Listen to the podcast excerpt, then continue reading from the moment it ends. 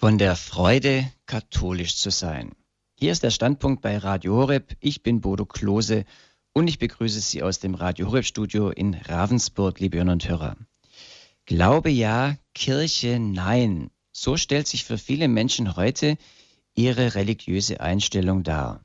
Glaube ja, das klingt zunächst mal erfreulich in Zeiten wachsender Säkularisierung. Aber woran glauben die Menschen denn dann, wenn sie nicht mehr an die Kirche glauben, wenn sie sich nicht mehr an die Kirche halten. Dann glauben sie an alles Mögliche, an alles, was ihnen gefällt oder was ihnen zur Befriedigung ihrer Bedürfnisse oder zur Erreichung ihres gewünschten Lebensstils als brauchbar erscheint.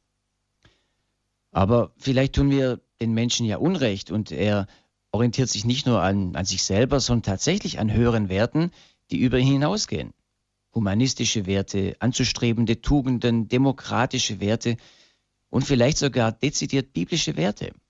Moderne Lebenstrainer und Unternehmensberater bedienen sich sehr gerne wortwörtlich biblischer Weisheiten, um sie dann auch als schlagkräftigen Beleg ihrer Aussagen in ein neu zusammenkonstruiertes Sammelsurium aus Weisheiten aller Art zu machen. Aber vielleicht tun wir auch hier dem Menschen Unrecht und er will tatsächlich und ernsthaft an Gott glauben. Wenn man mit einem solchen Menschen ins Gespräch kommt und sie fragt, warum sie sich mit dem Glauben schwer tun, dann kommen in der Regel Argumente wie die Abarbeitung einer Liste. Sie kennen das vielleicht. Dann heißt es ja der Papst und der Zölibat. Ja, und die Frau, die Stellung der Frau in der Kirche. Und viele andere Argumente bis hin natürlich zu den jüngsten Situationen mit den Missbrauchsfällen in der jüngsten Vergangenheit der Kirche. Die, in der Kirche läuft einiges schief und sie hat aber auch, äh, wie keine zweite, enormes geleistet und auf den Weg gebracht in der Geschichte. Das wird aber in diesen Grundsatzgesprächen gerne ausgeblendet und der Finger wird lieber auf die neuralgischen Reizthemen gelegt, bis zu dem Punkt, dass man sich dann als Christ fast schuldig fühlt oder das Gefühl hat, ich muss mich jetzt irgendwie entschuldigen. Oder der Katholik das Gefühl bekommt, er müsse sich für sein Katholischsein entschuldigen. Es gibt aber auch Menschen, die ganz anders sprechen, die ganz überzeugt sind von ihrem Katholischsein, die sogar sagen, es ist ihnen eine ausgesprochene Freude, katholisch zu sein. Und die dann diese Reizthemen nicht ausklammern, sondern sie gerade zur Begründung ihrer Freude machen. Zu diesen Personen gehört Christa Mewes. Christa Mewes ist oft hier bei Radio Horeb zu hören. Sie ist Kinder- und Jugendlichenpsychotherapeutin und Bestsellerautorin. Sie hat seit den 60er Jahren äh, als Kinder- und Jugendpsychotherapeutin gearbeitet und in ihrer Praxis festgestellt, dass zum Beispiel eine wesentliche Feststellung war, dass gerade kleine Kinder in ihrer frühesten Kindheit die Schäden, die sie mitnehmen, sie beeinflussen bis ins hohe Alter, bis sie ihr ganzes Leben beeinflussen. Und sie hat ganz viele Bücher darüber geschrieben und sie hat es auch im Laufe dieser 50 Jahre immer wieder bewegt, auch im Hinblick auf ihr eigene, ihre eigene Konfession. Ein Teil ihrer Biografie ist auch, dass sie von der evangelischen Kirche zur katholischen Kirche übergetreten ist und der katholischen Kirche bis heute nicht nur treu geblieben ist, sondern nicht mit einem positiven Gewissen sagen kann, sie freut sich an ihrer Kirche. Und das soll Gegenstand der heutigen Sendung sein. Frau Mewes hat einen Vortrag vorbereitet für diese Sendung und sie ist uns auch aus Uelzen südlich von Hamburg zugeschaltet. Allerdings ist Frau Mewes gerade heute akut an einer Kehlkopfentzündung erkrankt und sie möchte den Vortrag, den sie vorbereitet hat, nicht selber halten, sondern an ihrer Stelle möchte diesen Frau Dorothea Bayer halten. Also sie wird vertreten von ihrer Mitarbeiterin Dorothea Bayer. Und später, liebe Hörer, wird Frau Mewes auch versuchen, im Gespräch mit Ihnen dann direkt auch zur Verfügung zu stehen. Wir bitten um Ihr Verständnis. So darf ich zunächst Dorothea Bayer begrüßen. Grüß Gott, Frau Bayer. Ja, grüß Gott, Herr Klose. Kurze Vorstellung auch Ihrer Person. Sie sind in der früheren DDR als Pfarrerstochter aufgewachsen. Sie sind ausgebildete Katechetin und seit mhm. etwa fünf Jahren Mitarbeiterin bei Frau Mewes. Ja. Frau Bayer, darf ich Sie nun bitten, den Vortrag zu halten? Warum ist es eine Freude, katholisch zu sein? Das vergangene Jahr ist für die katholische Kirche im deutschsprachigen Raum durch die drei Papstbesuche glanzvoll und ermutigend gewesen. Aber das war auch bitter nötig. Denn besonders durch das Aufbauschen der Missbrauchsfälle in den Mainstream-Medien war dort viel Anlass gegeben, die Kirche in Frage zu stellen und sie nach allen Regeln journalistischer Spitzfeder zu verunglimpfen. Viele Katholiken wurden dadurch unsicher gemacht, besonders die, die sich bereits durch Nichtbeteiligung der Sonntagsmessen von ihr entfernt hatten. Die Austrittszahlen erhöhten sich, das Triumphieren der Atheisten verstärkte sich. Dem Zweifel an der Mater Ecclesia wird dadurch immer mehr Raum gegeben. Glaube ja, Kirche nein, wird dann in einst katholischen Kreisen argumentiert. Das ist eine ungute Entwicklung, zumal die Statistiken im Gegensatz dazu eine sehr positive Rechnung aufmachen können. Im europäischen Raum, so hat eine vergleichende Studie ergeben, leben aktiv am kirchlichen Leben teilnehmende Menschen länger. Sie sind gesünder, sie werden besser mit Krankheiten fertig. Sie praktizieren also offenbar ein außerordentlich erfolgreiches Lebensmodell. Auch meiner beruflichen Erfahrung als Kinder- und Jugendlichenpsychotherapeutin entspricht das ebenso wie meiner persönlichen. Nachdem ich vor 25 Jahren von der evangelisch-lutherischen Konfession zur katholischen konvertiert bin, bin ich in den beglückenden Zustand versetzt worden, dorthin angekommen zu sein, wonach ich zuvor jahrzehntelang gesucht hatte. Das möchte ich in dieser Sendung gern ausbreiten, in der Hoffnung mitzuwirken, dass die Saat des Zweifels, die sich unter den Katholiken verbreitet, nicht weiter an Boden gewinnt. Warum bin ich eine glückliche Katholikin geworden? Zunächst, wo viel Dunkelheit war, wird das Licht besonders dankbar empfangen. Wo viel Kälte zusammenzog, ist Wärme genussreich. Wo unruhige Sorge bedrängte, wird Entlastung besonders intensiv als Erleichterung erlebt. Vom Ende der 60er Jahre an stand ich zunehmend in einer solchen Bedrängnis. Ich hatte durch meine praktische Arbeit als Kinder- und Jugendlichenpsychotherapeutin und durch meine Zusammenarbeit mit Verhaltensforschern nämlich eine Entdeckung gemacht. Seelische Gesundheit im Erwachsenenalter ist unter anderem in einem hohen Maße davon abhängig, ob den Kindern in hinreichender und gekonnter Weise ihre lebensnotwendigen Grundbedürfnisse erfüllt werden. Sie sind an unzureichend bekannte Urgesetze gebunden, die durch einen wissenden Liebeseinsatz der Eltern, besonders aber auch der Mutter, geleistet werden müssen. Ohne diese Liebe wird der Mensch häufig später im Erwachsenenalter weder liebes noch arbeitsfähig. Je unzureichender oder falsch die Pflege und Erziehung des Kindes gehandhabt wird, umso gefährdeter wird der Mensch, hinter dem Potenzial seiner in ihm angelegten Möglichkeiten zurückzubleiben oder gar ganz zu verkümmern. Und das heißt, süchtig, kriminell oder depressiv zu werden. Zu dieser am Anfang noch sehr urtümlichen Liebe für das Kind im Laufe seines Werdeganges muss geistliche Orientierung und Erziehung hinzukommen, damit es im Erwachsenenalter reife, men reifes Menschsein entfalten und mit seinen Funden wuchern kann. Je mehr die Forschung fortschritt, umso mehr bestätigt sich heute, der Mensch ist an seinem Lebensanfang eine kostbare, enorm verletzliche Pflanze. Es bedarf der größten Sorgfalt schon in der Schwangerschaft, während der Geburt und der Säuglingszeit, um die Entstehung von Lebensangst und Mutlosigkeit zu verhindern und um darauf eine Erziehung zu überpersönlicher Verantwortung aufbauen zu können. Denn in dieser Zeit konstituiert sich das menschliche Gehirn. Diese Erkenntnis als Frucht der Beschäftigung mit seelisch beschädigten Jugendlichen und Kindern, so mein Resümee, stimmt mit der Grundaussage des Christentums überein.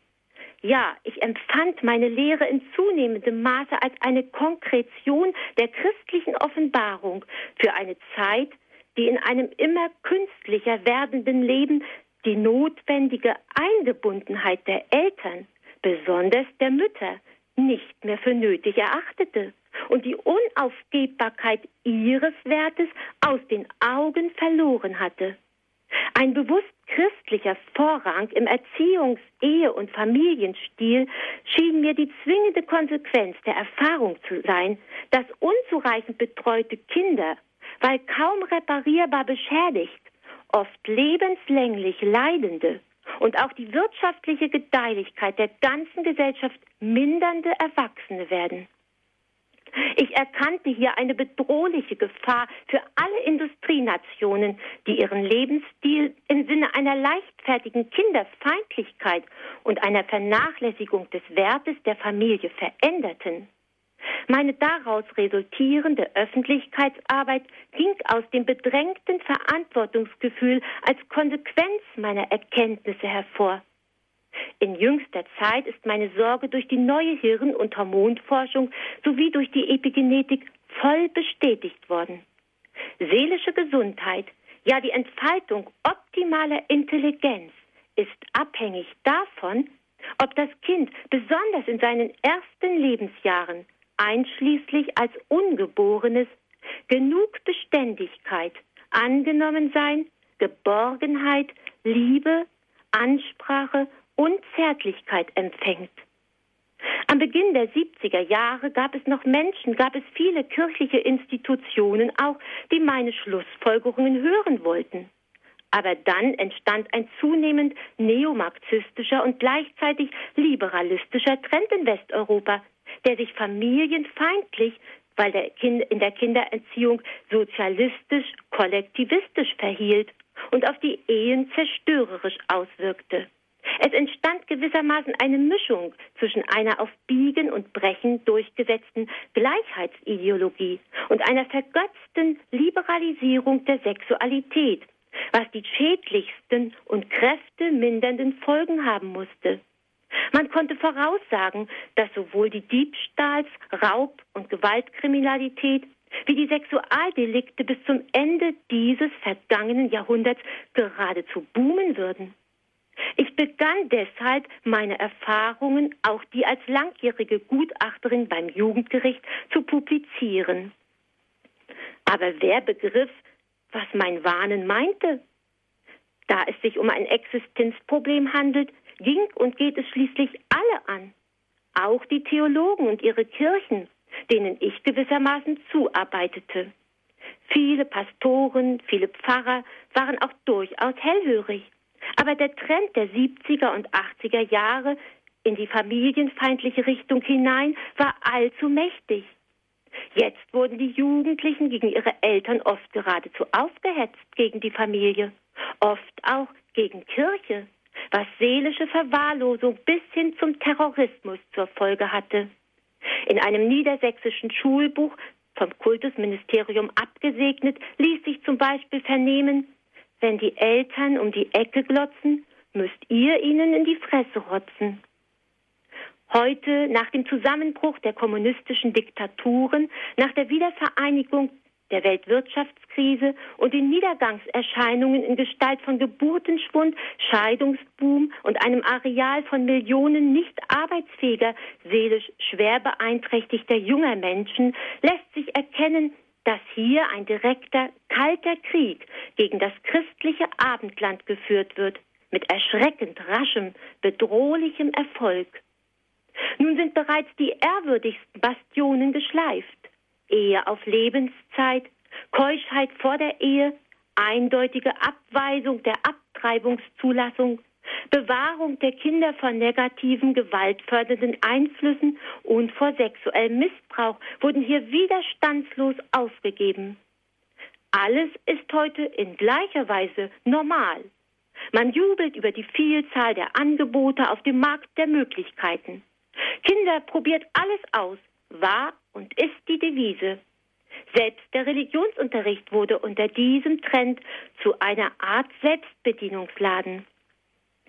Anders verhielt sich allein der Vatikan. In dem Ausmaß, wie die Verheerungen sichtbar wurden, wurden dort die altehrwürdigen Festungswelle des Glaubens verstärkt.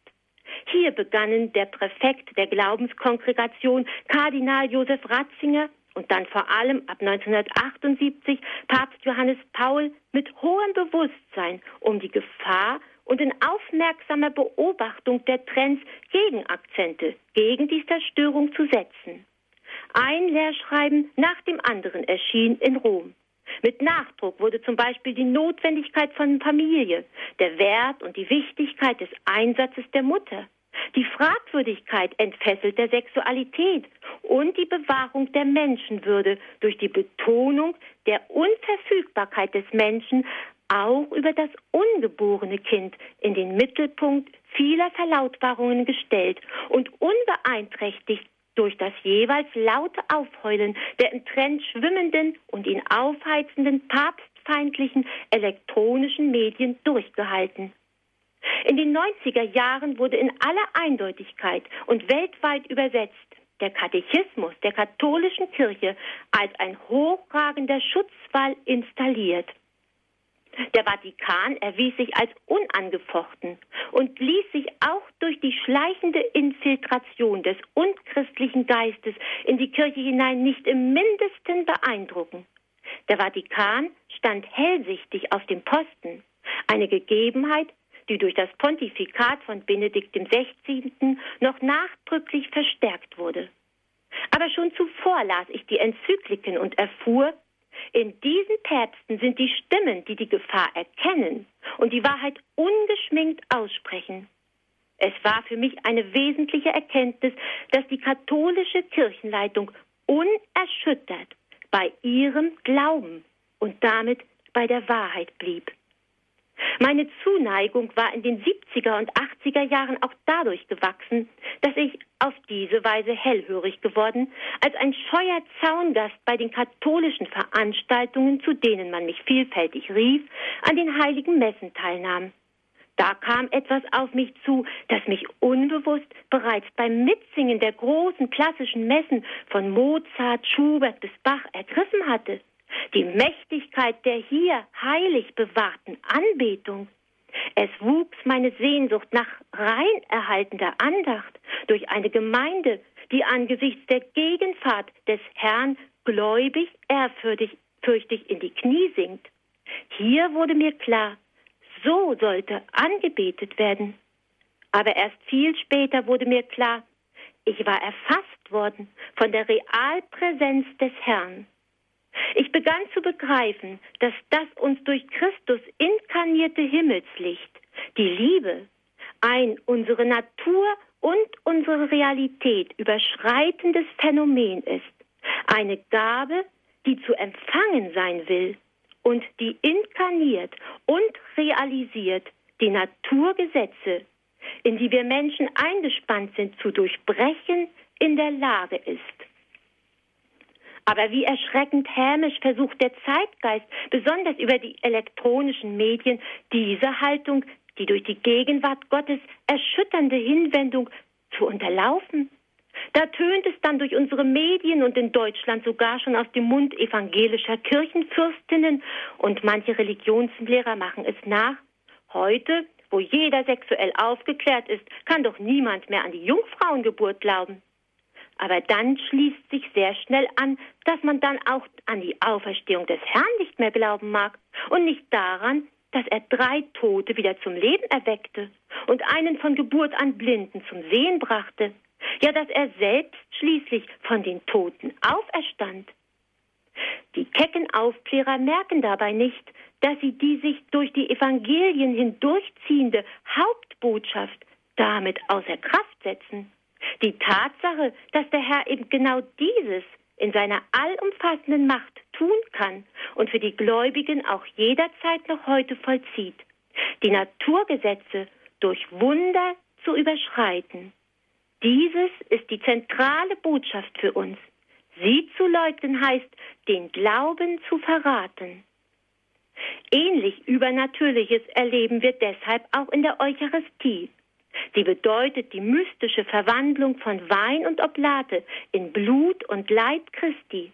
Und das schien mir nun die angemessene Form des Empfanges der Gnadengabe von Gottes liebender Gegenwart für uns Menschen zu sein. Es erschütterte mich, dass die Wundermacht unseres Herrn und Gottes in jeder heiligen Messe neu gegenwärtig ist. Eine Kraft, die wir so dringend brauchen, Denn ohne sie ist im harten Alltag das Gutsein, die Liebe allein auf dem Boden des eigenen kleinen menschlichen Willens gewiss nicht durchhaltbar. Mir wurde besonders am Erleben der vielen seelisch schwer beeinträchtigten Menschen in der Praxis deutlich, wie wenig wir unser Leben aus eigener Kraft bewältigen können. Edel sei der Mensch, hilfreich und gut. Das möchten zwar viele Menschen gern sein, aber langfristig bringen wir das nicht zustande. Zumal nicht, wenn wir von Not, Leid und Krankheit getroffen werden. Wir sind der Quelle bedürftig, die uns mit immer neuer Kraft beschenkt. Und die gibt es schließlich im Christentum, ganz besonders in der heiligen Kommunion. Hier fließt jenes Lebenswasser, von dem Christus zu der samaritischen Frau gesagt hat, dass es den seelisch-geistigen Durst wirklich löscht. Und das geschieht dadurch, dass wir uns um diesen ewigen Brunnen scharen. Es geschieht dadurch, dass wir begreifen, selbst Not und Tod können uns nichts anhaben, wenn wir nur in der Nähe unseres Erlösers, unseres Retters bleiben. Mit der Wunderkraft des Liebens schon hier im irdischen Leben und darüber hinaus mit ewigem Leben beschenkt zu sein, das löst in mir immer neu Freude aus. Als ich erst einmal begriffen hatte, was heilige Messe bedeutet, bekam ich bald auch Zugang zu anderen Bereichen der katholischen Kirche, die mir vorher fern gewesen waren. Die hohe Bedeutung der Gottesmutter zum Beispiel als ein verbindendes Glied zwischen den Menschen und der göttlichen Dreifaltigkeit wurde mir klar. Was braucht denn unsere entmutterte Zeit mehr als das Glaubensvorbild dieser Mutter aller Mütter? Wie wenig können gerade wir zur Emanzipation befreiten Frauen des 20. Jahrhunderts sie entbehren? Was für ein Verlust ist es, Maria als Fürsprecherin, als Trösterin preiszugeben? Kann uns nicht gerade bei so mancher Not der Schutzmantel Mariens, das Hinaufschauen auf sie, darauf, wie sie ihr Schicksal trug, wie sie sich vollständig hinter der göttlichen Sendung ihres erwachsenen Sohnes zurückstellte, mehr Trost, Orientierung und Hilfe vermitteln? Katholizität beschenkt uns Frauen durch Christus mit gleichberechtigter, gleichwertiger Menschenwürde. Aber sie respektiert selbstverständlich die geschöpfliche Andersartigkeit der Frau, was den Ergebnissen der wissenschaftlichen Geschlechterpsychologie voll entspricht. Ja, Katholizität billigt deshalb der Frau am exemplarischen Beispiel Mariens einen besonderen, einen anderen Auftrag zu als dem Mann. Die Voranlaufende zu sein im Bereich hingebungsvoller Liebe und im vertrauensvollen Glauben. Die Liebe eben ist im Christentum der höchste göttliche Wert. Für die gefühlsoffene, liebevolle Frau hat die katholische Kirche durch Maria sogar ein ganz besonderes Gespür. Auf dem Sektor des Führens und des Ausspendens des Heils legt die katholische Kirche uns Frauen freilich Grenzen auf, weil sie unseren Begabungen nicht eigentlich gemäß sind. Warum sollen wir Frauen uns denn aber auch mit Maria als Vorbild von der Benachteiligungsideologie aufgehetzt in einen Machtkampf mit den Priestern einlassen? Jeder von uns hat seine besondere Berufung vor Gott. Aber die des Priesters haben wir Frauen ganz offensichtlich nicht. Und wie sehr können wir uns mit uns gemäßen Aufgaben zufrieden geben, wenn wir uns an die Haltung Mariens im Heilsgeschehen anlehnen?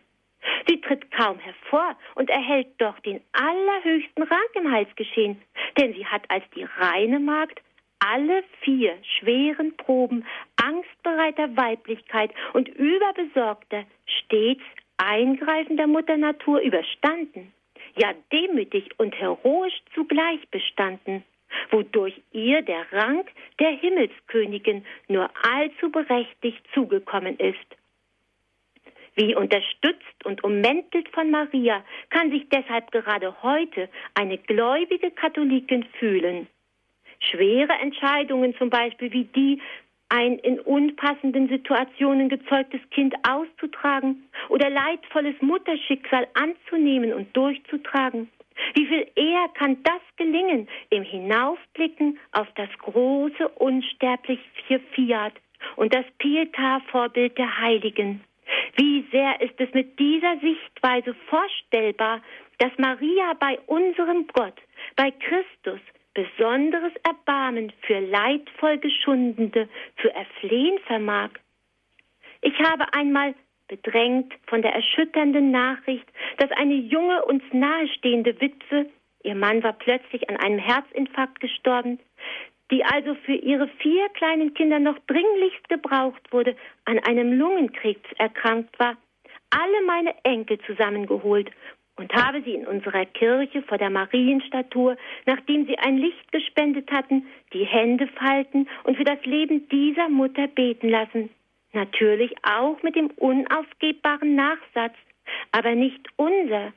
Dein Wille geschehe, heiliger Herr. Die Witwe hat die Operation überstanden und ist heute nach 23 Jahren ohne Metastasen gesund. Das ist Kunst der Ärzte. Aber warum nicht auch die fürbittende Wirkmöglichkeit der Mutter aller Mütter bei ihrem göttlichen, wundermächtigen Sohn? Ich habe jedenfalls mittlerweile eine ganze Reihe direkter Wunder und echte Gebetserhörungen erlebt, vor allem seit ich begonnen habe, allabendlich nach der Praxis für meine Patienten und ihre spezifischen Nöte einzeln zu beten. Wie froh macht das zu erfahren, dass der Glaube wirklich Berge versetzen kann und dass unser Herr wirklich der allmächtige Herr über Leben und Tod ist für jeden Einzelnen. Auf dem Weg solcher Erfahrungen ist für mich auch jedes Sakrament der katholischen Kirche zur zentral bejahten Freude geworden. Deshalb empfinde ich zum Beispiel nachdrücklich Übereinstimmung mit dem Sakrament der Ehe, mit der Verpflichtung auf Lebenszeit, mit dem Versprechen des Zusammenstehens in guten und in weniger guten Tagen. Wie traurig dagegen ist eine Trauung, bei der der Geistliche betet, die Ehe möge halten, solange es gut geht, und in der Predigt dem Paar auf die Schulter klopft, weil es mal eine Zeit lang mit der Ehe es vielleicht versuchen sollte. In was für eine provisorische Daseinshaltung wird das Paar so hineingenötigt? Wie wird Versuchung gewissermaßen gleich mit abgesegnet? Wie wenig verwunderlich ist es dann, dass in Deutschland jede dritte Ehe geschieden wird und Jahr für Jahr mehr als 160.000 unmündige Kinder zu Scheidungsweisen werden. Und da wir Therapeuten sogar statistisch abgesichert wissen, wie tiefgreifend das oft lebenslängliche seelische Verwundung bedeutet, die Lebenskraft, Lebensfähigkeit und das Leistungsvermögen mindern, kann man das katholische Ehesakrament nur als einen notwendigen, behütenden Schutz gegen leichtfertigen Schicksalstrotz des sich selbst bestimmen wollenden Menschen verstehen. Viele der Scheidungen heute wären unnötig, wenn die Partner Ehe und Familie noch als einen heiligen Auftrag von Gott verstünden, eine Aufgabe auch des Aneinander und Miteinander Wachsens, des Lernens von wertvollen Eigenschaften wie Rücksicht, Vergebung, Verzichtsbereitschaft und Nächstenliebe, statt des Beharrens in infantiler Egozentrik. Auch auf diesem Feld zeigt das Großexperiment moderner Liberalität, wie sehr die Anweisung Christi der Wahrheit, nämlich einer realistischen Einschätzung menschlicher Schwachheit und der Notwendigkeit beschützender Grenzräume entspricht. Für mich ist es deshalb geradezu eine Entlastung des Mitleidens an der Not von Scheidungsweisen, dass meine Kirche den überzeitlichen Schutzmantel der Einehe auf Lebenszeit als Sakrament unerschütterlich parat hält. Eine befreit glückliche Katholikin bin ich aber auch dadurch geworden, dass mir nach 30-jähriger Beobachtung des ab 1964 mächtig einsetzenden Verhütungszeitalters klar wurde, dass selbst die Enzyklika Humane Vitae des Papstes, die 1967 für die Katholiken die Antibabypille verbot, beschützende Wahrheit ist. Die Pille, so ließ sich bereits in den 80er Jahren erkennen, hatte entfesselnde Folgen. Der Ehebruch wurde so auch für die Frau ungefährlich und in diesem Zuge gesellschaftlich mittlerweile sogar moralisch hoffähig. Das führte zum Hochschnellen der Scheidungszahlen und zu viel fürchterlichem Liebesleid. ja zu einer Zunahme von Mord und Totschlag durch verlassene Männer und sonstige Treuebruchdramen. Ja, mehr noch, durch die Verhütungsindustrie wurde die Entfesselung des Geschlechtstriebes epidemisch.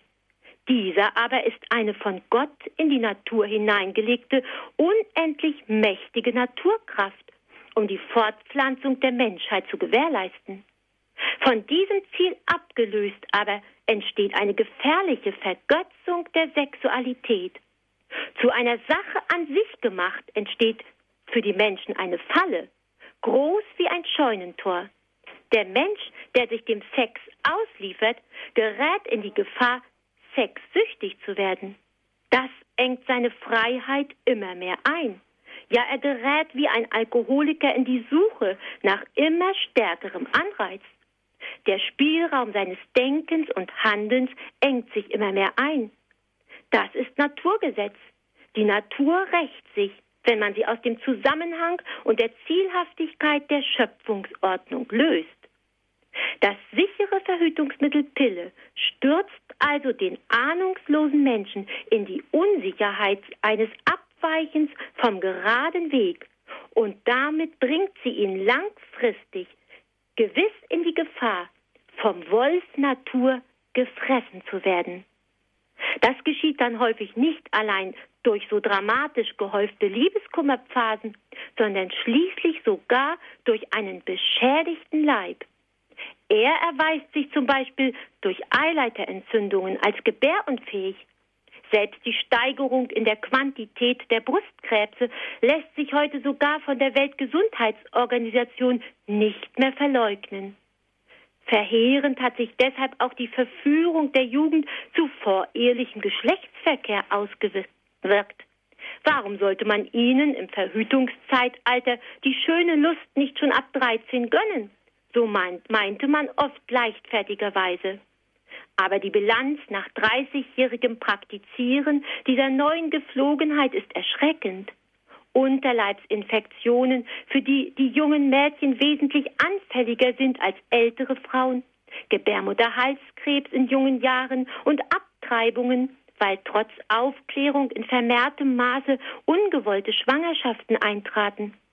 Deshalb sind die Abtreibungszahlen bei den 15 bis 23-Jährigen in der letzten Zeit weiter gestiegen. Die negativen Früchte sind voll sichtbar. Schon jetzt lassen sich in Deutschland die Renten für die Alten und die hohen Kosten der Krankenstände nicht mehr bezahlen, weil zu wenig junge Menschen nachwachsen. Jeder Mensch mit einem gesunden Menschenverstand hätte bereits ab 1972 erkennen können, dass die Erfindung und Zulassung der Pille ein Danai-Geschenk war und langfristig zerstörerische Auswirkungen für alle hat. Darüber hinaus in Deutschland hat man erstmals in der Geschichte Spezialkliniken für Sexualsucht einrichten müssen. Und auch das Boomen der Kinderschänder hat hier ihre Ursache. Werden Kinder zu früh mit praktizierter Sexualität konfrontiert, so spaltet sie sich im Erwachsenenalter häufig von der Liebesbindung ab und bewirkt, dass süchtig nach Kindern als Opfer gesucht wird. Und oft erweist es sich nun, dass der Täter selbst als Kind missbraucht bzw. mit Pornografie in die gefährliche Bahn gelenkt wurde. In den Verhütungsmitteln ist eben eine verführerische Teufelsklaue versteckt. Der Sinn des Menschenlebens, die Liebe in der Welt zu mehren und so mit daran zu bauen, dass das Reich Gottes auf Erden komme, wird durch diesen Trend seltener gewährleistet. Verantwortungsbewusste Elternschaft lässt sich, wie das römische Lehramt rät, nur durch echt liebevolle, eventuell auch verzichtbereite Absprache der Paare miteinander erreichen. Ein solcher päpstlicher Wegweiser, wie ihn der Weltkatechismus darstellt, ist deshalb unumgänglich für Hirten, die das Glück und den Segen ihrer Herde suchen Deshalb ist es geradezu die Pflicht des Papstes, bei den Ehepaaren gegenseitige Rücksichtnahme im Intimleben anzumahnen. Denn sie kann durch die Verhütungsmittel häufig nicht mehr hinreichend zum Ausdruck kommen. Intimleben des Ehepaares in katholischer Sicht sollte um Einfühlung und Hellröhrigkeit, eben um Liebe beider bemüht sein. Eine Übereinstimmung zwischen meiner beruflichen Erfahrung mit der die Wahrheit vertretenen katholischen Kirche gibt es auch bei dem so unmodern gewordenen Bußsakrament. Psychotherapeutische Praxis macht erfahrbar. Nur für eine begrenzte Zeit lässt sich Schuld unbeschadet verdrängen. Wer dann weiter die Stimme des Gewissens unter Verschluss zu halten sucht, wird krank. Oft psychosomatisch, oft auch physisch. Durch frei flottierende Angstanfälle, durch Zwangshandlungen, durch Phobien etc. etc. Und die Nöte sind erst zu bannen, wenn die vom Gewissen schuldig gesprochenen Taten oder Gedanken wieder bewusst und ausgesprochen worden sind. Das Gewissen lässt sich also in solchen Fällen auf die Dauer nicht verdrängen.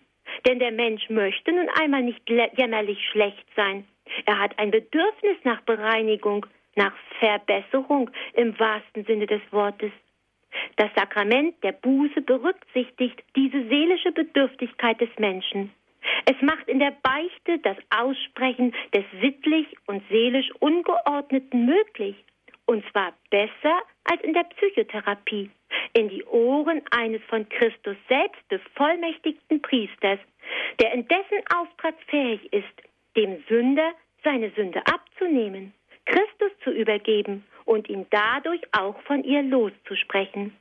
Der Priester kann aber auch und damit beweist die katholische Kirche Weisheit und Menschenkenntnis im Fall schwer drückender Sündenlast mit Sühnehandlungen belegen. Die Chance, so wirklich frei zu werden, ist selbst psychologisch wesentlich wahrscheinlicher als das Absegnen und Tolerieren des Nicht-Tolerierbaren durch einen atheistischen Psychotherapeuten. Freude ist für mich deshalb nicht nur das Bußsakrament, sondern auch das Sakrament der Priesterweihe. Es ist doch einfach natürlich, dass der mit Christus übermittelnde Mensch eines besonderen Status bedarf.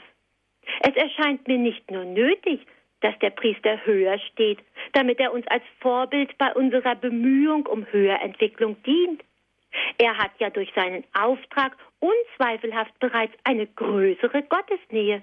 Und sie sollte so wenig wie möglich eingetrübt werden, damit sie uns rein vermittelt werden kann.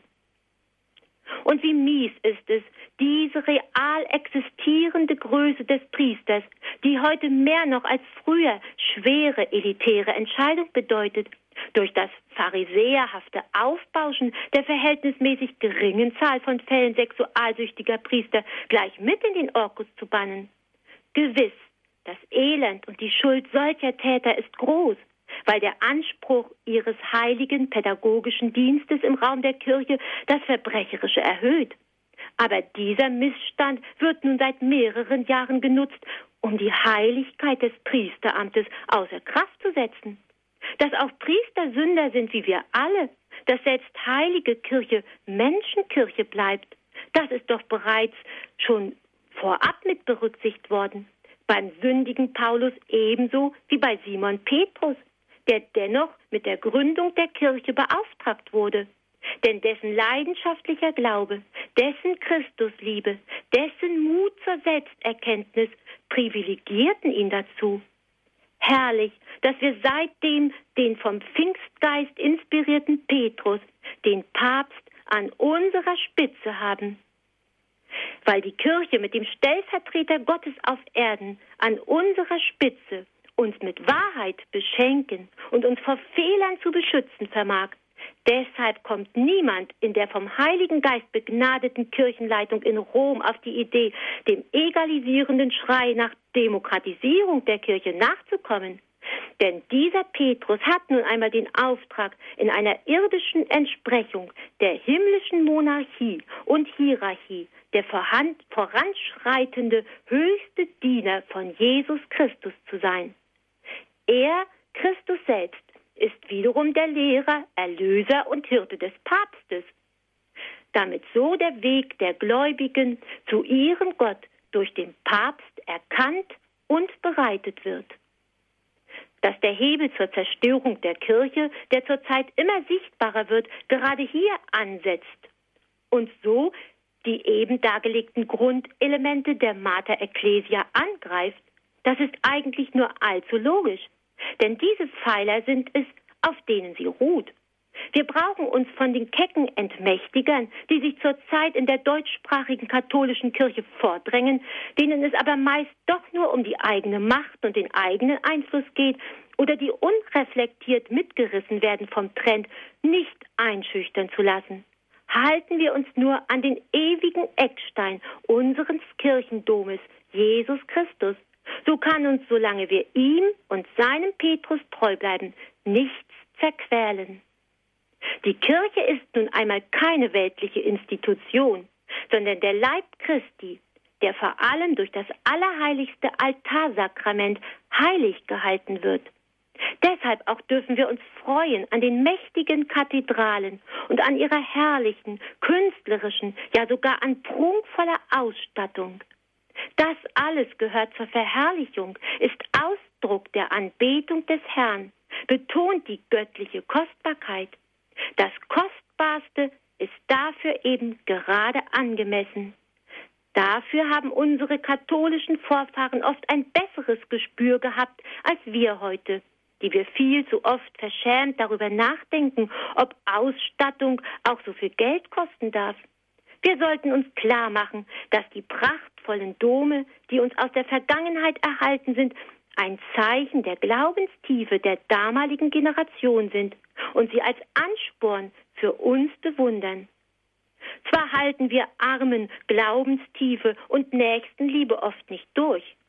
Schon Paulus lässt uns ahnen, wie leicht Gemeinde sich immer wieder zum Gezänk, wie auf dem Hühnerhof, herabwürdigen kann, wenn sie den Blick nicht fest genug auf Christus gerichtet hält. Aber dennoch ist diese unsere Kirche, heilige Gegenwart unseres Gottes, die uns im weiträumigen Rumpf mit Frieden und Liebe zu beschenken vermag. Wir müssen uns dem nur in Christi Geist nähern und stellen. Als Gemeinde sind wir mehr als nur ein zusammengewürfelter Haufen, denn unser Haupt beschenkt uns mit Seelenverwandtschaft durch seinen von uns als Gemeinde gemeinsam empfangenen Heiligen Geist. Das ist Freude, weil beglückendes Geschenk und mündet so ein in die Begeisterung im Dienst für unseren Gott. Denn darauf dürfen wir hoffen. Unser Herr siegt in aller Ewigkeit und deshalb werden die zurzeit geöffneten Pforten der Hölle unsere Kirche nicht zerstören können.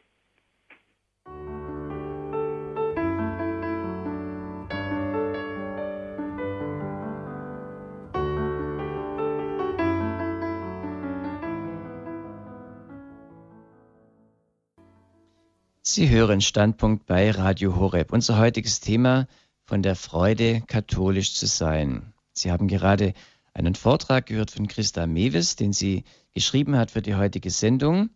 Sie hat akut eine Kehlkopfentzündung und ist äh, erreichbar. Also wir sind mit ihr telefonisch verbunden, aber zunächst auch erstmal mit ihrer Mitarbeiterin Dorothea Bayer, die den Vortrag für sie gehalten hat. Und ja, ich, wir versuchen es einfach mal, Frau Mewes, mit einer ersten Frage an Sie. Ja. Ja.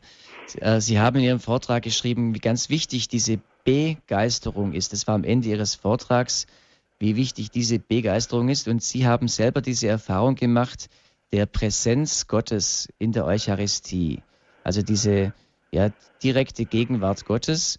Und ich stelle oft fest im Gottesdienst, wenn dann Menschen zur Heiligen Kommunion gehen, ich und ähm, ja, ich habe nicht das Gefühl, dass sie dann wirklich begeistert zurückkehren von, äh, von der Einnahme. Oder ist das mehr ein innerer Vorgang, der sich äußerlich gar nicht ausdrückt? Ja, die äh, katholischen Gemeindemitglieder sind ja so wundervoll diszipliniert. Nicht? Sie geben an dieser Stelle absolut nichts heraus. Aber ich denke auch, ähm, dass dieser Vorgang so leise ist, wie unser Gott ja überhaupt in unserem Leben leise ist, weil er uns ja mit Freiheit beschenken will. Er will ja auf gar keinen Fall, dass wir da irgendwie äh, sich von ihm bevormundet fühlen. Und äh, deswegen kann ich nur von meinem Erleben sagen, ich kann auch in die Messe gehen und habe gerade Missliches erlebt und Trauriges und Aufwühlendes.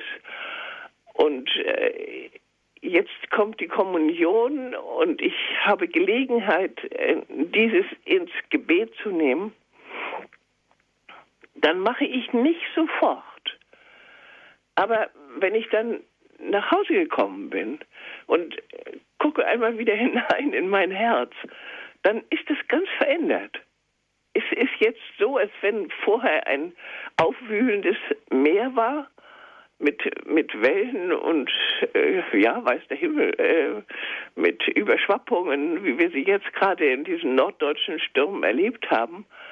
Aber meine Seele ist auf einmal eben wie ein See ohne Bewegung, wie als wenn die Winde ihn nicht mehr aufpeitschen. Und das finde ich eine wundervolle Erfahrung. Man muss natürlich hinhören. Man muss natürlich auch noch sein Herz öffnen und sagen, nun Herz, wie ist es denn jetzt? Und äh, dann, dass sich diese Stimmung auch ins Bewusstsein kommt.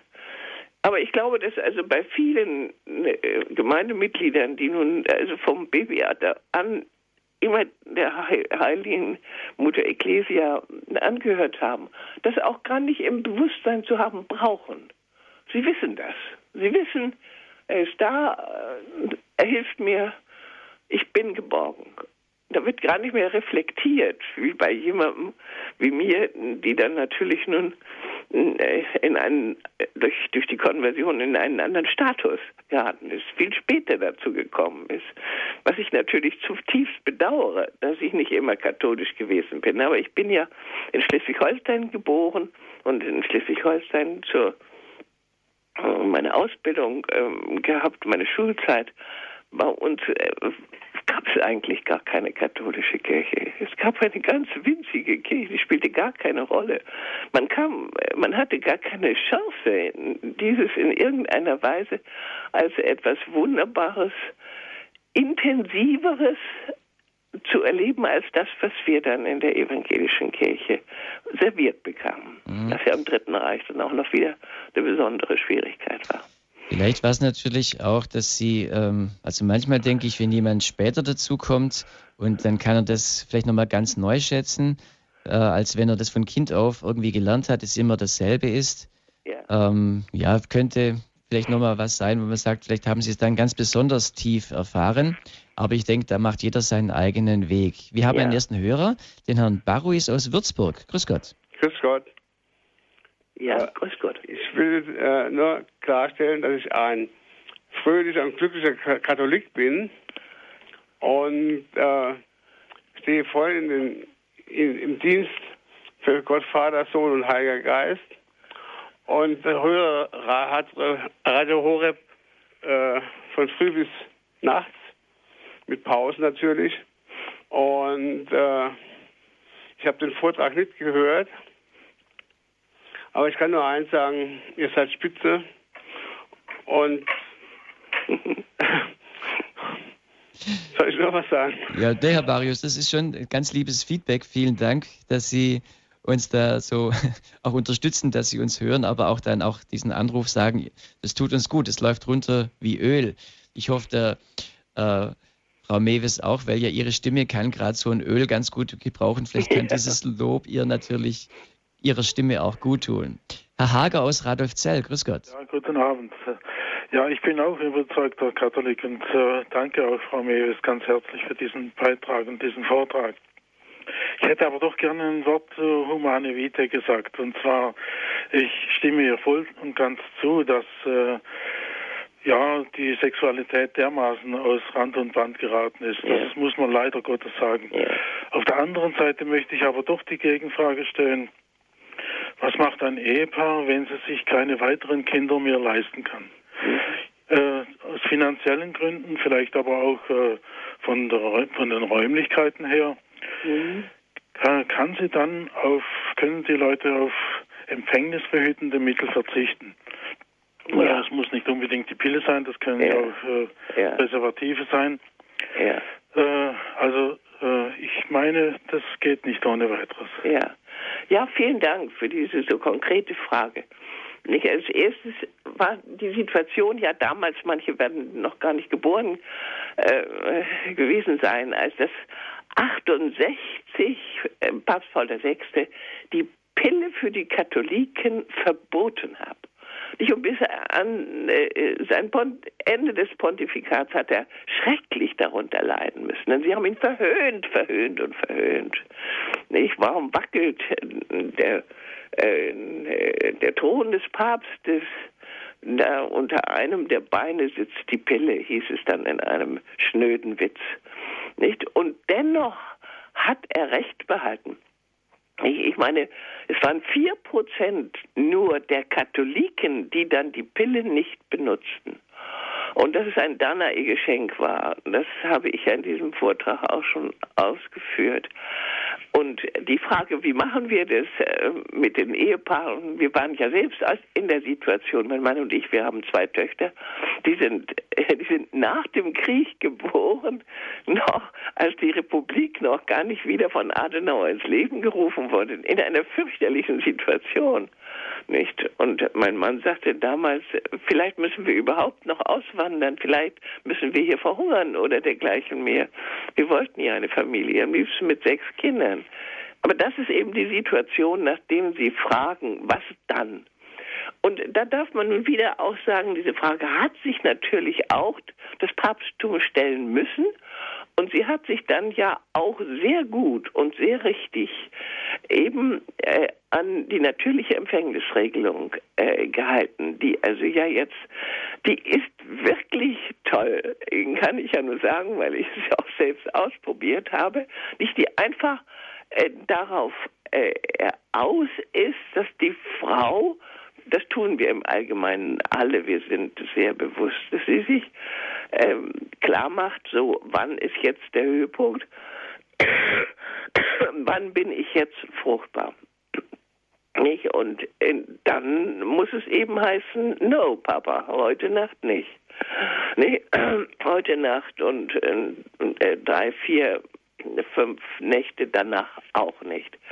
Das ist äh, ja diese Form von Ehe, die ja vor allen Dingen unser wunderbarer Johannes Paul dann nochmal wieder in seinem herrlichen Zyklus äh, dargelegt hat. Es kommt ja auf die Liebe an.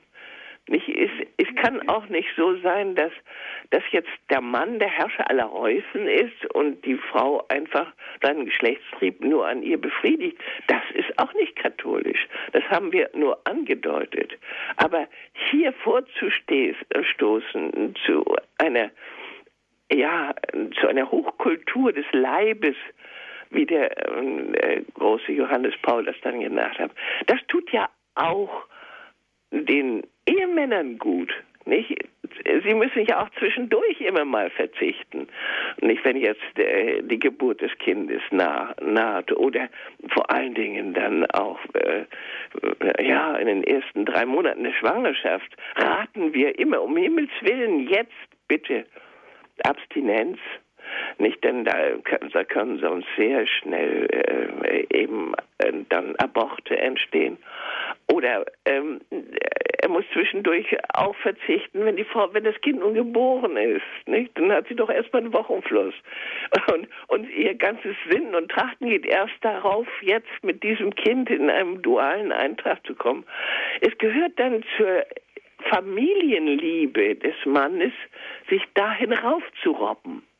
Und das ist ja das, was unser Glaube sowieso will. Er will, dass wir, er, er weiß, dass wir Fleisch sind, heißt es dann bei Paulus.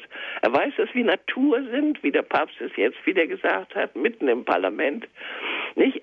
Wir müssen diese Natur beachten, achten, aber wir müssen ihr nicht verfallen oder, oder sie einfach wie, wie ein Hauskanickel äh, behandeln. Nicht? Wenn, wir, wenn wir diese Zielrichtung wissen, dann darf ich nur auch aus eigener Erfahrung und dort, wo ich das geraten habe, in, in der Eheberatung, die ja doch immer wieder an, äh, steht, wenn man auch äh, Kinder behandelt. Das, äh, zu raten, schaut, wenn ihr in dieser Weise miteinander umgeht, wenn die Frau merkt, in dieser Weise nimmt mein Mann zwischendurch einmal Rücksicht auf mich, aus dieser Notwendigkeit heraus, dass das Nest jetzt voll ist zum Beispiel.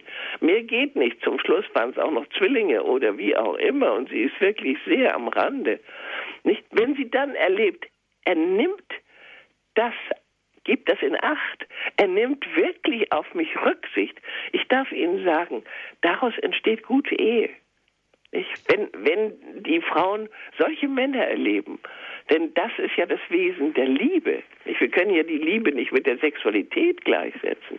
Die Sexualität ist ein Trieb, der kann uns gewaltig umtreiben. Aber was Gott im Sinn hat, das hat er uns in der Gestalt von Jesus Christus doch gesagt. Und diese Liebe hat einen sehr anderen Tenor, einen hohen Tenor. Nicht? Da müssen wir uns manchmal sogar ein wenig entweltlichen, wie der Papst jetzt in Freiburg gesagt hat. Ja, reicht es bitte? Mm, ja. es ist sehr Vielen schön. Herr Hager, sind Sie noch dran? Ich bin noch dran, aber Ja. Was Ja, mal, ja. können Sie ein bisschen das, sich nicht drauf, genau, drauf einlassen, oder? ja, ich wäre zwar, es gäbe zwar schon noch einiges dazu zu sagen, aber ich will nicht anderen hören. Ja, aber nur nochmal, ja? man kann sich eben auch über die Empfängnis, die natürliche Empfängnisregelung, ja, ganz leicht informieren, beraten lassen. Nicht? Das ist der große Arzt Rötzer gewesen. Also ich habe halt schon gehört, dass viele Frauen, äh, dass die trotzdem schwanger geworden sind, trotz dieser natürlichen Empfängnisverhütung. Nicht? Dann haben sie nicht genau genug registriert. An sich ist sie so sicher wie die Pille. Aber sie müssen natürlich in den fruchtbaren Tagen eben auf den Geschlechtsverkehr verzichten. Herr Hager, vielen Dank Ja. für Ihren Anruf. Alles Gute für Sie und alles Schöne nach Radolfzell. Vielen Dank. Der Herr Zirkzow aus Burgast. Grüß Gott. Ja, Zirze aus Wolgast. Ja. Sehr verehrte Frau Mewis und liebe Referentin, die uns den tollen Vortrag vorgelesen hat. Wir kennen uns und ich bin so glücklich, dass ich tatsächlich katholisch bin. Ich war jetzt in Wismar auf einer traurigen Reise, aber da habe ich gleich wieder die Vereinsmitteilungen ausgelegt und die wandert heute schon wieder nach Berlin. Und Ja. es ist eine Freude und ich hoffe ja, dass viele, viele Leute diese Sendung heute hören. Ja, danke schön. Ich wünsche Ihnen ein gesegnetes und glückliches neues Jahr. Ja, ja so, so ist ganze- auch angelegt. Ich, Aber ich, ja. ich musste das einfach noch schreiben bei diesen, diesen wirklich, äh, entschuldigen Sie diesen Ausdruck, diese rotzigen Diffamierungen, die man der geheiligten Mater Ecclesia in unserer Zeit immer wieder wagt zuteil werden zu lassen. Sie muss verteidigt werden. Und man muss diese, diese innere Freude, diese innere Befriedigung, äh, nicht die wir auch wir beide hier, nicht nur ich, sondern eben auch meine Dorothea, die diesen Vortrag, den kann man nur lesen, wenn man selbst davon beglückt ist. Ja. Nicht vom, vom Glauben dieser Intensität. Dann, äh, dann, dann ist das, so hoffen wir doch, ein Steinchen zum Trost unseres leidenden Gottes. Weil er leidet an solchen Diffamierungen wie diese, Ja, die ja. Öffentlichkeit uns Und- hier zumutet. Und wenn diese Dinge auftreten und die Leute lächerlich machen, dann kann ich so laut werden, so explodieren, dann, dann kommt so ein, müssen Sie verstehen, ein heiliger Zorn. Ich werde wild.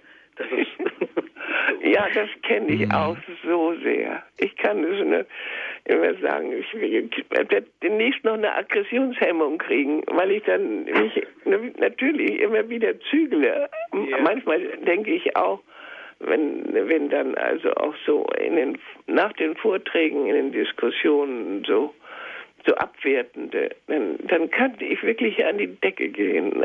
Das ist sehr schwer, sich dann zu bezähmen. Und ich finde es entzückend, dass Sie von, vom heiligen Zorn sprechen. Ja. Das ist auch so. Frau bin Mendes, auch ich trage ihr, ihr Anliegen ganz doll mit. Ja, das ist Auch wunderschön. ihr Weh, was Sie Ja. tragen müssen. Sehr herzlich. Wir haben ja nun auch diesen Verein gegründet. Ja. Nicht? Wir sind schon ein großer Verein. Wir haben jetzt auch immer wieder gesehen, man hat da Mail, äh, ähm, kleine Mail äh, aktuelle Dinge gebe ich in die, in die Mails. Und da merke ich jetzt, es ist gar nicht mehr so schlimm, wie es noch im Beginn der 90er Jahre war. Das Volk, die, die natürlichen Menschen, die, die Gesunden, die, die gibt es ja auch noch.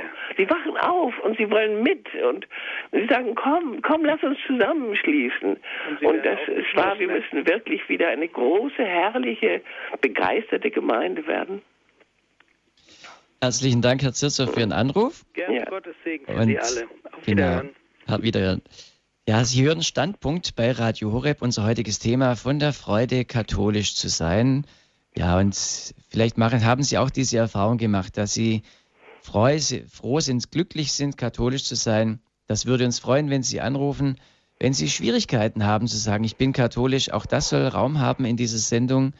Denn ja, wir, darüber reden wir ja, was für viele ein, also was für Frau Mewes, wie sie es geschildert hat, Dinge sind zur Freude, ist für andere, ähm, daran beißen sie sich und äh, ja, vielleicht können wir da auch noch weiter in die, in die Sendung uns vertiefen. Wir hören ein bisschen Musik und freuen uns auf Ihren Anruf.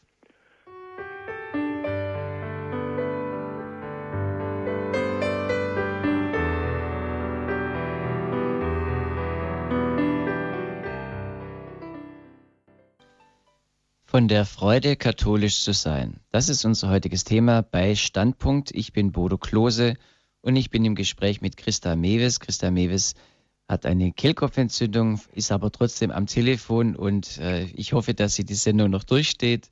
Das wäre natürlich sehr schön. Wir versuchen es einfach mal, Frau Mewes.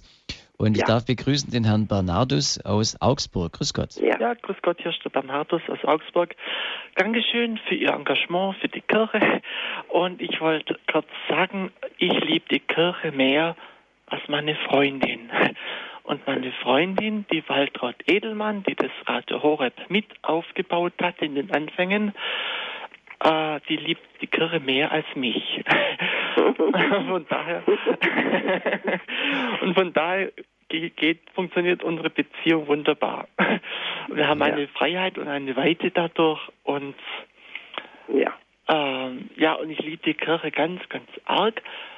Und ich wollte nur sagen, deswegen leide ich auch an ihr, weil sie irgendwie den Eindruck hat, die Kirche sich zum Teil selber zerfleischt nicht nur von außen her bedrängt, sondern einfach selber.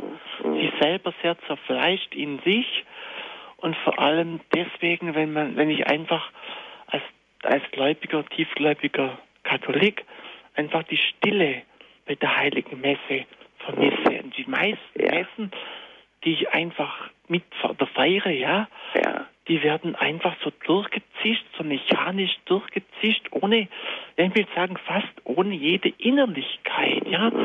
Und ich habe ein feines Gespür und mein Papagei, der da neben mir sitzt, auch, was die Innerlichkeit angeht, ja. Und ich habe da den Eindruck, wenn die Leute, das Volk einfach sagt, wir haben die Herzen beim Herrn, da muss ich ehrlich sagen, da zweifle ich immer sehr dran, ja. ob das auch wirklich so ist. Und wenn ich denke immer, wenn jeder Einzelne wirklich inniglich die Messe feiern würde und es wirklich innerlich nachvollziehen würde, der wenigstens noch ja. zur Messe geht, ja. ja, und richtig, also die ganzen Sakramente bewusst durchlebt und erlebt und erfasst und praktiziert und ja. Christus wirklich an erster Stelle sitzt in seinem Leben, wie wir zwei auch, ja, dann, ja. dann würde die Kirche dastehen wie eine Eins. Und weil es eben nicht so ist, da leide ich drunter, weil ja. ich sie eben so liebe als die einzig wahre, heilige, katholische Kirche es keine bessere gibt. Ja, Mit allen so. Fehlern. Ja, vielen Dank für ja, den Anruf. aber auch mhm. der großen Wahrheit. Nicht, die sie nun schon durch diese lange, lange Zeit durchgetragen hat, diese 2000 Jahre.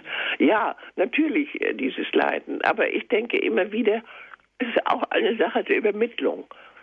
Man darf heute nicht mehr voraussetzen, dass äh, ein Priester, der auch gläubig mit Totus Tus in diesen Beruf gegangen ist, äh, er kann nicht mehr voraussetzen, dass dass diese Begeisterung wirklich in den anderen lebt.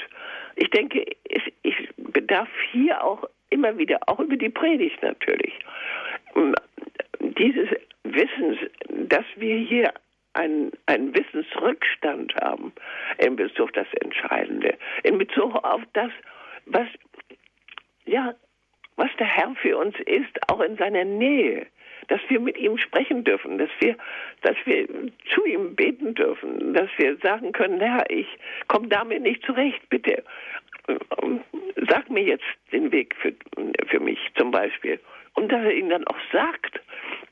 Also, ich denke immer wieder ist diese Dinge, wovon ich ja nur ein kleines Beispiel genannt habe, nicht die uns ja, Christus hat sie uns ja, wie soll ich sagen, geradezu hingedonnert. Nicht? Er weckt dieses kleine Mädchen wieder auf und er weckt den Lazarus auf und er, er der Blindgeborene kann wiedersehen mit einer solchen durchschlagenden Wahrheit, die darauf denke ich, sollte mehr Gewicht gelegt werden. Mhm. Diese Übermittlung. Denn wir sind ja im, durch diesen Zeitgeist seit 40 Jahren, bedenken Sie. Seit 40 Jahren läuft das. Und eine ganze Generation ist wie begraben unter dieser Dampfwalze. Die sind, ist ja so laut in, in den Elektronien, äh, elektronischen Medien. Ich habe da gestern nur einmal reingeguckt. Die Grobheit der Darstellung in diesen Unterhaltungssendungen, der Lärm, ähm, ja, das alles äh, mindert die Möglichkeit, wirklich, wirklich sich auf das Eigentliche zu besinnen. Und ich denke, das ist sehr eine Aufgabe der Insider. Nicht, nicht nur der Priester, sondern vor allen Dingen eben auch der, der Katecheten, der, nicht die, der Mitmachenden, auch der Laien im Firmenunterricht oder wie auch immer. Diese Begeisterung rüberzubringen. Weil Sie ja nun gerade jetzt gerade gehört haben, dass meine Mitarbeiterin das vorgelesen hat. Nicht, die hatten eine solche Situation in der DDR. Wenn man da noch glauben wollte gegen diese die, die ja ganz offensichtliche Ablehnung des Christentums, dann musste man fest zusammenhalten und dieses Zusammenhalten sehr intensiv artikulieren und, und von dem Erfolg, den man damals in seinem Leben hat, zu berichten. Und das ergab sich dann von selbst dort. Bei uns ist auch der Wohlstand noch immer wieder so etwas wie ein süßer Brei, der diese Unnachdenklichkeit hervorruft. Ich leide da auch darunter. Aber das, am schlimmsten finde ich das hier, ja, nicht ihre Eifersucht, aber letztlich doch ein eifersüchtiger Wille dahinter ist. Die Eifersucht steht am Anfang unserer Welt, nämlich in dem Augenblick, als Gott sagte, auf, lasst uns Menschen machen, hat Luzifer gesagt, der Engel Luzifer, nicht? nun serviam, ich, ich diene nicht. Ja, und dieses, diese Ab aus Eifersucht. Der Luzifer wollte nicht, dass da noch Wesen waren, in denen Gottes Geist lebendig war. Das ist eine wundervolle äh, Mythologie, die wir da haben und die, die nun bewirkt, dass in der Kirche dieser Geist, der eifersüchtig die anderen äh, ja vernichten will, die Seelen fangen will, damit sie nicht zu Gott kommen. Das ist ja, und äh, mir scheint auch immer wieder, dass man diese Gefahr ganz klar im Bewusstsein haben muss. Weil man die im Bewusstsein hat, tun sie einem doch alle leid, die in dieser Weise abgeholt werden. Die in dieser Weise ja nichts mehr daran finden, an den wunderbaren heiligen Ritualen, die uns die Kirche schenkt. Unser ja? heutiges Thema bei dem Standpunkt ist von der Freude, katholisch zu sein, mit Christa Mewes. Und eine Hörerin aus Baden-Württemberg. Grüß Gott. Hallo? Ja, grüß Gott. Sie waren jetzt lange in der Warteschleife. Vielen Dank, dass Sie so ja, lang ja. dran geblieben sind. Ja, gut. Also ich wollte die Frau Mewitz erstmal bedanken, ja, für ihren Auftritt ja. und ich wünsche vor allen Dingen, dass sie wieder gesund wird, nicht? Ja. Ja. Und äh, Frau Mewitz, wie gesagt, die sind auf Holstein, ja? Bitte? Sie sagten, die sind aus Holstein. Ja. sagen Sie mal, ich war in der Schwesternschule in Breslau im Krieg. Ja. Im Krieg. Ja. Und unsere Oberin ist, glaube ich, von euch, Anna von Kersenbrock. Ja, ja. Ja, wo sie, hat sie dort gewohnt? In Holstein? Nur dort irgendwo, diese Nein. Gräfin da. Das war unsere Oberin. Also da können Sie jetzt mal wissen, ja. wie, wie, alt ich schon bin, nicht? Ja. ja, und äh, ich wollte was sagen von dieser äh, Ogino Knaus. Ja. Die ganze Praxis, ja? Ja, ja. Es ich ist ein bisschen Leben anders ist es. Winnius Klaus war der Anfang. Äh, Rötzer hat das noch sehr viel besser ausgearbeitet. Die, äh, nicht die Empfängnisregelung. No, Ogino Knaus, nicht? Von dem Dr. Ogino Knaus. Der ja, japanische ja. Doktor äh, nicht? Ja, ja. Es, ja. es, ist darauf aufgebaut, aber es ist verfeinert. Ja, es gut, noch besser. Das, das, hat mich nicht mehr interessiert. Das haben wir in der Schwesterschule gelernt. Äh, Damals als junge Schwestern haben wir das gelernt. Wir mussten ja auf die, auf die Dörfer gehen und den Menschen was sagen, nicht? Und ich habe das das ganze Leben praktiziert und nicht Einmal war ich enttäuscht. Ja. Und da, ich, da blieb ich ohne Technik und ohne und ohne den war, wie heißt das? Also ohne ohne den künstlichen Volk, nichts. Ja. habe ich und da zwei sehr gesunde und schöne Kinder geworden, ja, nicht? Ja. Intelligente noch und noch. Äh, jetzt wollte ich sagen, die Frau hat uns gesprochen von dem Krach in der Kirche. Mhm. Ja, also wissen Sie, das macht mich auch schon so kaputt mit den Nerven. Ich möchte, also ich weiß nicht, das macht mich richtig kaputt. Ich habe selber Orgel gespielt, wissen Sie.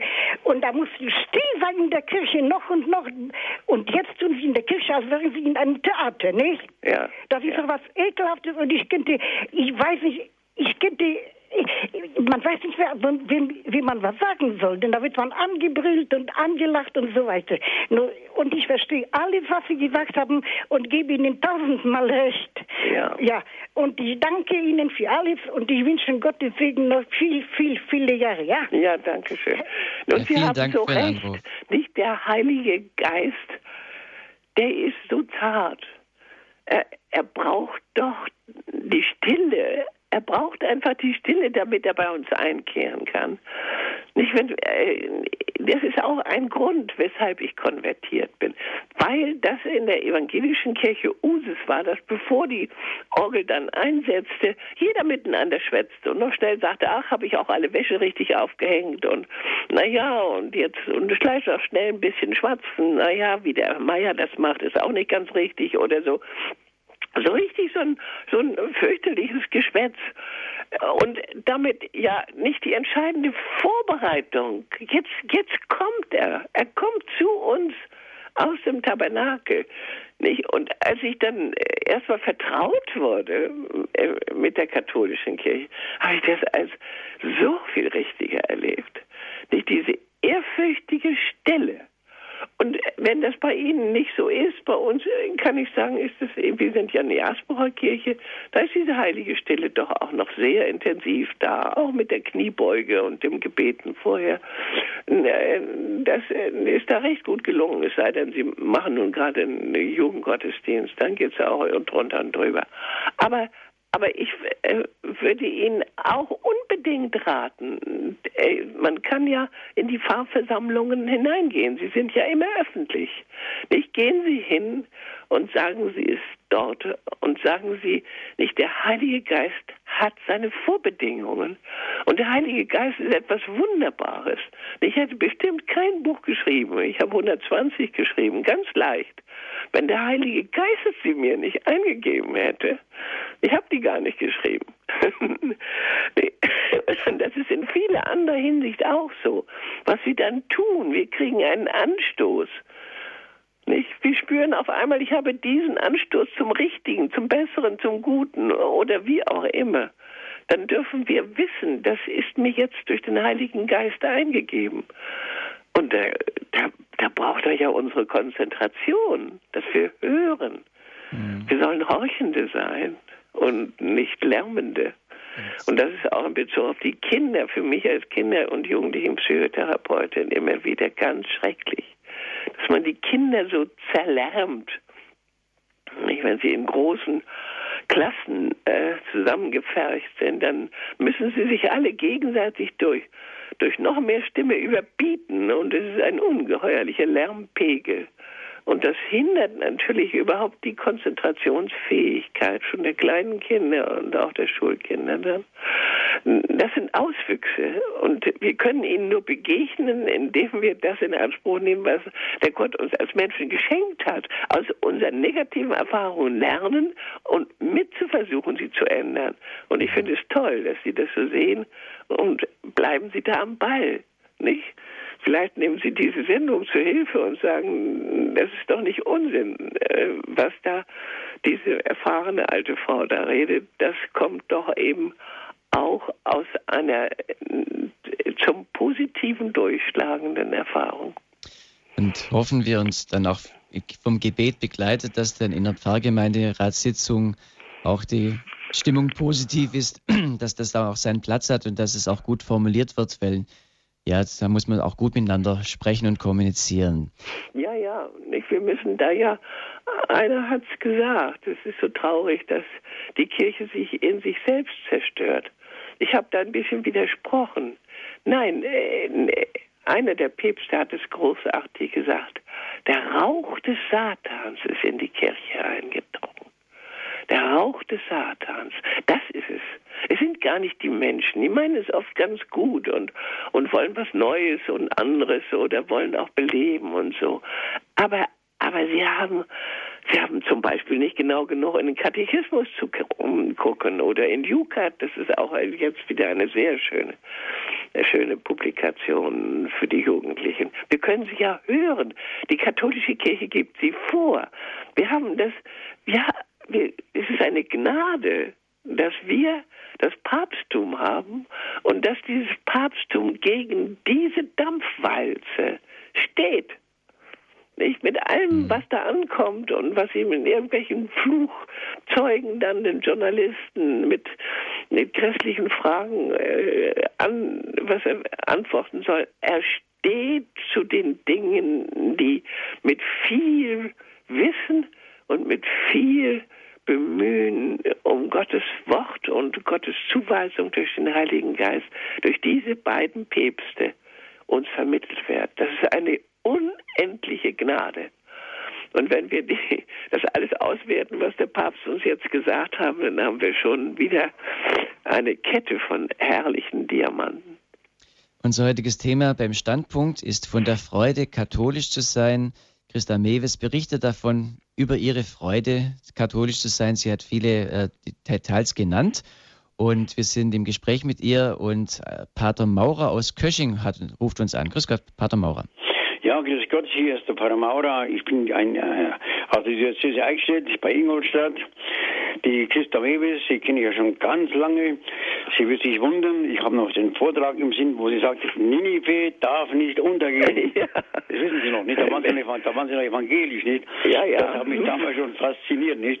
Und dann habe ich sie ja mal in Ingolstadt gehört, nicht wahr? Und da haben sie gesagt, also, Gehen Sie mal nach Norden, da gehen die Uhren ganz anders. Gehen Sie nach Bayern, da gehen die, die, die, die Uhren noch ganz anders. Ja, das ist positiv gemeint, nicht?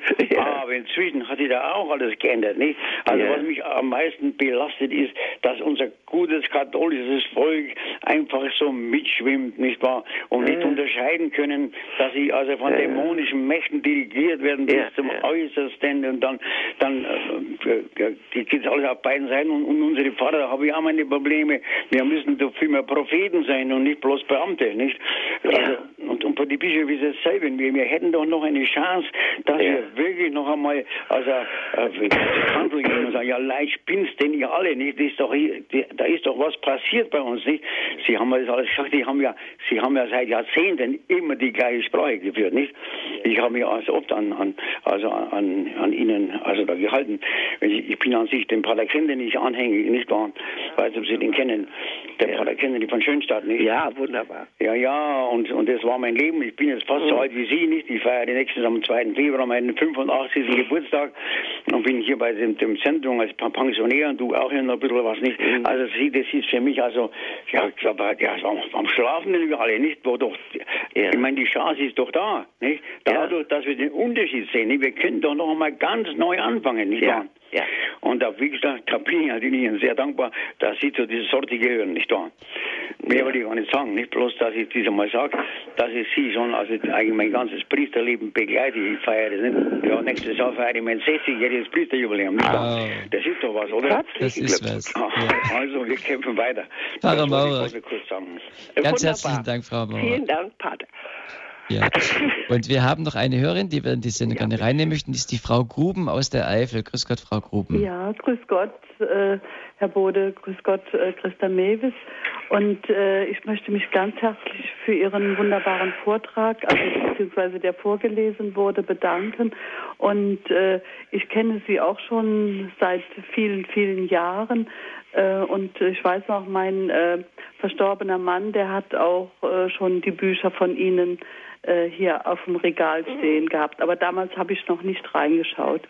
Ja. Ähm, ähm, wenn jemand was äh, gegen den Papst sagt, dann sage ich immer, lest doch mal die ähm, Ansprachen im Osservatore Romano. Ja, ja. Und äh, ja, das, sind, das ist wunderbar. Und äh, dann äh, äh, höre ich dann meistens, dass viele überhaupt noch gar nichts vom Papst gelesen haben und äh, ja, eigentlich gar keine Ahnung haben.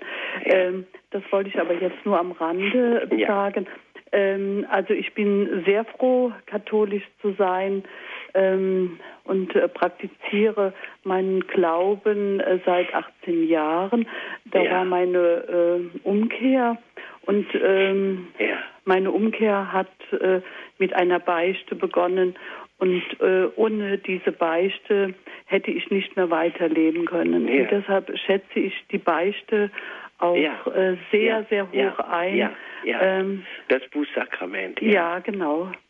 Ja, wir haben es ja auch erwähnt. Nicht, das ist ja, äh, ich habe ja auch gesagt, also eine, eine gute Beichte ja. äh, kommt zu einem intensiveren Schluss, als jeder atheistische Psychotherapeut kommen kann. Ja. Denn wir können Ratschläge geben. Aber wir können ja nicht durch die Erlösungstat unseres Gottes erlösen.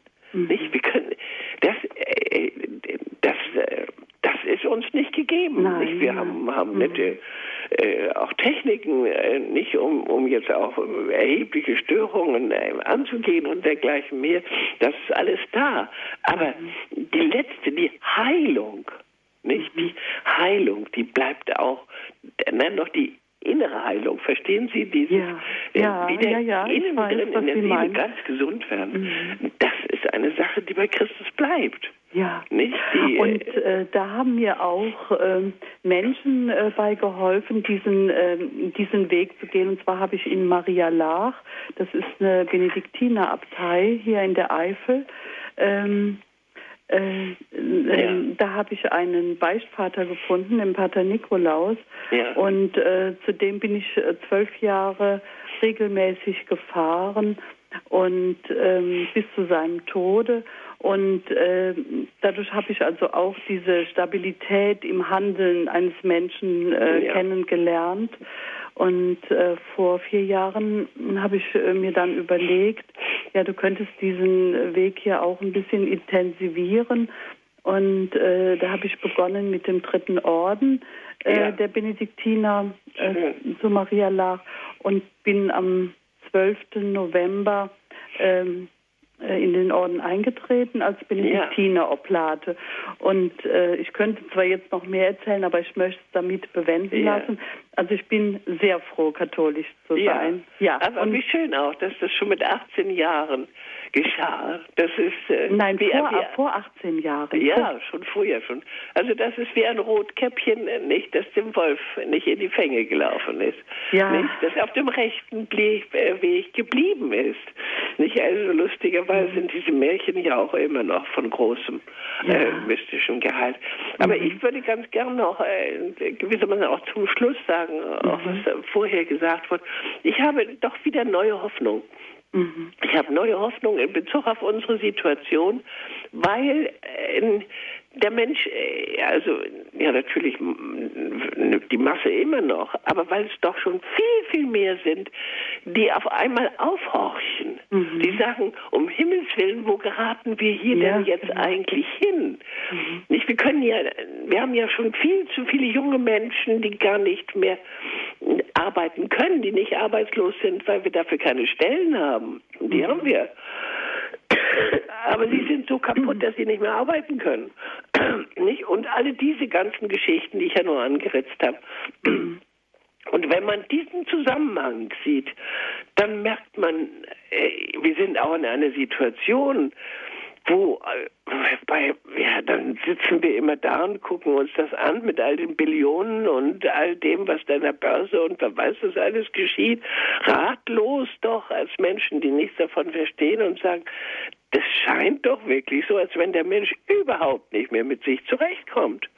Und äh, aus diesem, dass er nicht mehr zurechtkommt, dass er die Wahrheit begreift. Ich, äh, wir können es überhaupt nicht allein. Das ist Hochmut zu meinen, wir können es allein. Wir könnten diese Welt und eine gute Zukunft in, durch den Kommunismus zum Beispiel oder durch den Kapitalismus aus dem Boden stampfen. Das ist nur Hochmut. Nicht? Und wenn durch die Angst, die dann entsteht, gibt es furchtbare Angst jetzt. Die wird wieder horchbereit und sagt, aber was müssen wir dann tun? Und dann kommt auch plötzlich wieder eine christliche Jugend, die da plötzlich jubelt in Köln und in Madrid, nicht? Und dann ist da plötzlich Tese und dann ist da plötzlich eine, äh, eine junge Generation, die so gleichgültig nicht mehr sein will. Und äh, das ist auch Gnade. Wenn wir, wenn wir diese Gnaden als Gnaden sehen, dann können wir sie auch schon wieder mit als Hoffnung verbreiten. Ja? Ja, ganz herzlichen Dank äh, auch für Ihren Anruf. Und ich möchte gerne noch den Dr. Winkelmann mit reinnehmen. Er ist Arzt aus Unterhaching. Grüß Gott. Ja, grüß Gott aus München Unterhaching. Ja. Ich wollte Ihnen, liebe Frau Mewes, mal ganz herzlich danken für Ihre Leitsätze und diese Bücher und dieses Zeugnis als christliche katholische Psychotherapeutin. Ganz herzlichen Dank, weil ich habe hier ja den Bund katholischer Ärzte für Deutschland gegründet ja. und ich bin froh, dass ich mich bei äh, manchen Vorträgen eben auf Ihr äh, wissenschaftliches äh, Zeugnis berufen kann und da danke ich Ihnen. Sie helfen uns sehr. Und äh, noch was, und zwar was die Freude am Glauben angeht, äh, Freude katholisch zu sein. Ich bin auch konvertiert. Ich bin jetzt bald ja. 38 Jahre katholisch und bin durch meine Mutter damals auch Konvertitin geprägt worden und durch meine Studienzeit in Italien, in Ancona und Verona. Ja. Da habe ich die, sagen wir mal, original katholische Kirche ja. erleben dürfen und äh, habe jetzt auch den Wandel in der deutschen Kirche miterlebt und äh, ecke natürlich oft an und habe auch mit dem Begriff katholisch innerhalb der katholischen Ärzteschaft Christen meine Probleme. Da ja. will keiner gerne katholisch sein, ja. katholischen Arzt zu finden. Und jetzt wollte ich Sie zum Schluss fragen, welchen Rat Sie mir oder auch den anderen Kollegen, den treuen Katholiken geben könnten, vielleicht auch den Priestern, die jetzt zuhören. Wie leben Sie mit diesem Unterschied zwischen römisch-katholisch und deutsch-katholisch, ähm, wenn ich das mal so sagen kann? Ähm, wie, wo finden Sie Freude, ohne isoliert zu sein. Man hat gehört vorhin die Fragen mit Knausogino, mit künstlicher Verhütung oder nicht.